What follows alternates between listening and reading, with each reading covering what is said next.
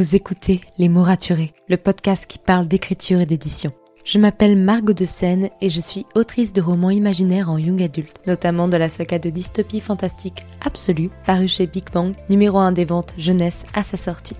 Les mots raturés, c'est le podcast qui donne la parole aux auteurs et aux acteurs du monde de l'édition et qui vous aide à aller des premières idées à la publication de votre roman. C'est aussi une académie en ligne avec des masterclass et des ateliers en live chaque mois.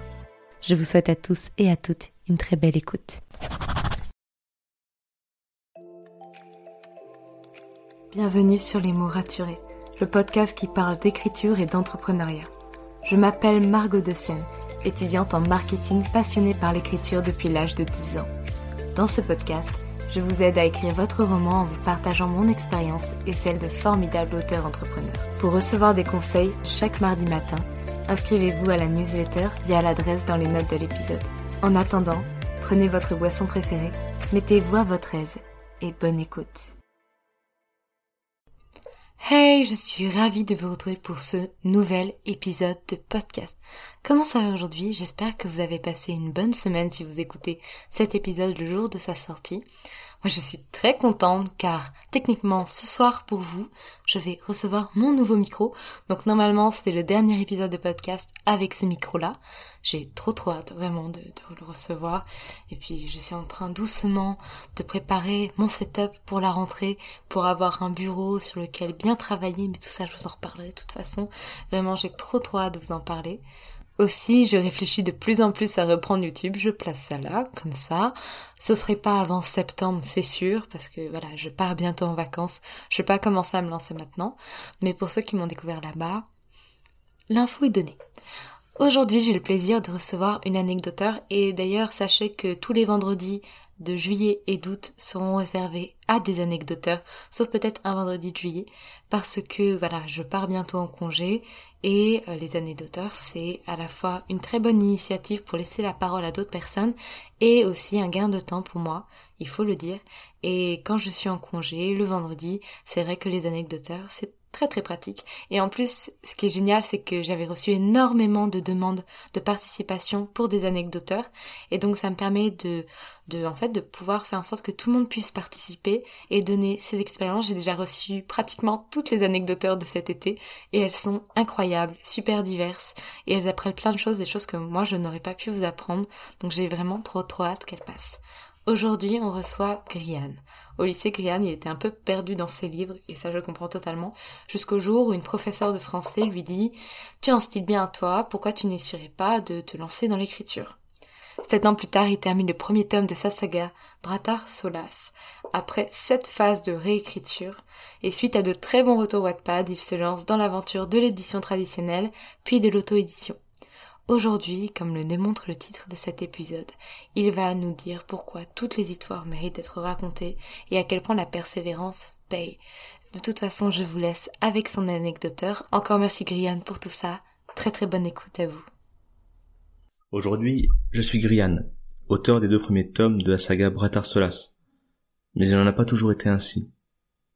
Jusqu'à récemment, je n'étais que Maxime, celui qui aimait taper des histoires sur le clavier de son ordinateur j'ai eu beaucoup de mal à me considérer en véritable auteur. Je n'ai pas parlé du syndrome de l'imposteur, car on en entend un peu parler à toutes les sauces, mais disons que je ne me sentais pas à ma place. Mon goût pour l'écriture et la lecture m'est venu tardivement, en classe de première pour être exact. J'avais 15 ou 16 ans, et j'étais en cours de français. À cette époque, c'était une matière qui, pour moi, sentait juste la poussière et le renfermer. On m'obligeait à lire des bouquins écrits des, siècles, plus tôt, contant des histoires qui ne m'intéressaient aucunement. J'en ai peut-être lu deux ou trois de ces livres. Les autres, je les ai abandonnés au bout d'une trentaine de pages. Qu'est-ce qui a changé en première? Euh, J'ai eu une nouvelle professeure, et elle a été une vraie bouffée d'air frais. Elle nous faisait étudier des textes beaucoup plus contemporains, rendait ses cours vivants, et l'une de ses phrases ne m'a jamais quitté. Je venais de rendre ma toute première rédaction de l'année, le seul exercice qui parvenait à capter mon attention. Elle m'a alors simplement dit Tu as un bon style, pourquoi n'essaierais-tu pas d'écrire plus souvent? Il ne m'en fallait pas plus. Enfin, ce n'est pas exactement vrai. il m'a quand même fallu quelques mois pour me faire à l'idée et pour oser prendre un stylo et noircir ma première feuille de papier. À l'époque, je faisais cela en cachette, car pour une raison que j'ignore, je trouvais cela honteux. Qui étais-je pour écrire des histoires Avais-je seulement quelque chose à raconter?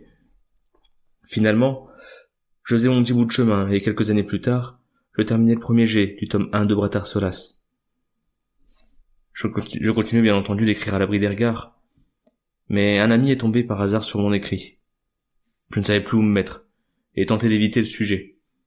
Il m'a eu à l'usure, me complimenter et à poster ce texte sur Scribé. Euh, finalement, je l'ai fait, malgré euh, toutes mes réticences, et j'ai eu la sensation d'entrer dans une arène remplie de lions. Je n'avais cependant aucune raison d'avoir peur, finalement. Bien que mes premiers chapitres étaient très mauvais, bourrés de fautes et de répétitions, je ne me suis pas fait lâcher en place publique. Au contraire, j'ai reçu beaucoup de bienveillance, de conseils et d'encouragement. C'est grâce à ces personnes que mes romans sont ce qu'ils sont aujourd'hui. Et je suis convaincu qu'on ne naît pas avec un talent pour l'écriture, au contraire, il faut le cultiver. Il n'y a qu'en écrivant que l'on puisse devenir écrivain. Et si vous écrivez suffisamment longtemps, un jour vous apprendrez à ne plus vous considérer en imposteur. Rien ne me prédestinait à l'écriture, mais j'ai eu la chance de rencontrer des bonnes personnes au bon moment. Les choix que je faisais reposaient finalement sur pas grand chose, beaucoup d'a priori, des erreurs de jugement et de la peur. J'imagine que tout le monde ne réagit pas comme moi, mais j'ai bon espoir que ce discours saura tout de même faire écho auprès de certains d'entre vous. Je sais à quel point cela peut être effrayant, que sauter le pas peut donner l'impression d'une chute libre, mais il faut aller au-delà.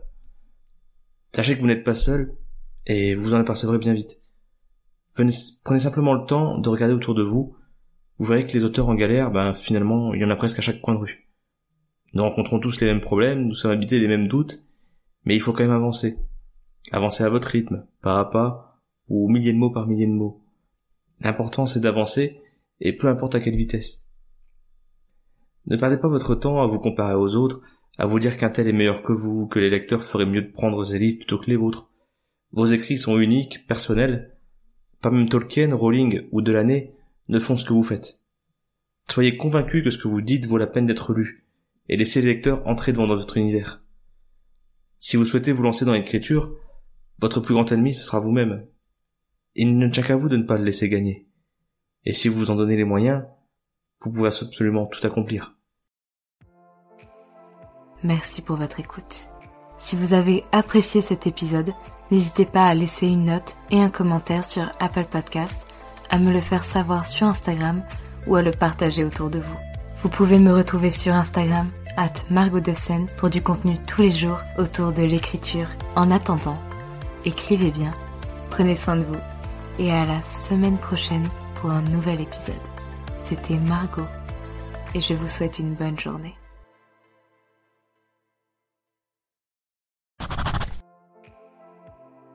Merci pour votre écoute. Pour soutenir le podcast, n'oubliez pas de vous abonner et n'hésitez pas à laisser une note et un commentaire sur votre plateforme d'écoute préférée. Vous n'imaginez pas combien cela aide le podcast. Retrouvez toutes les actualités du podcast sur le compte Instagram les.mots.raturés et en newsletter. À très bientôt pour un nouvel épisode.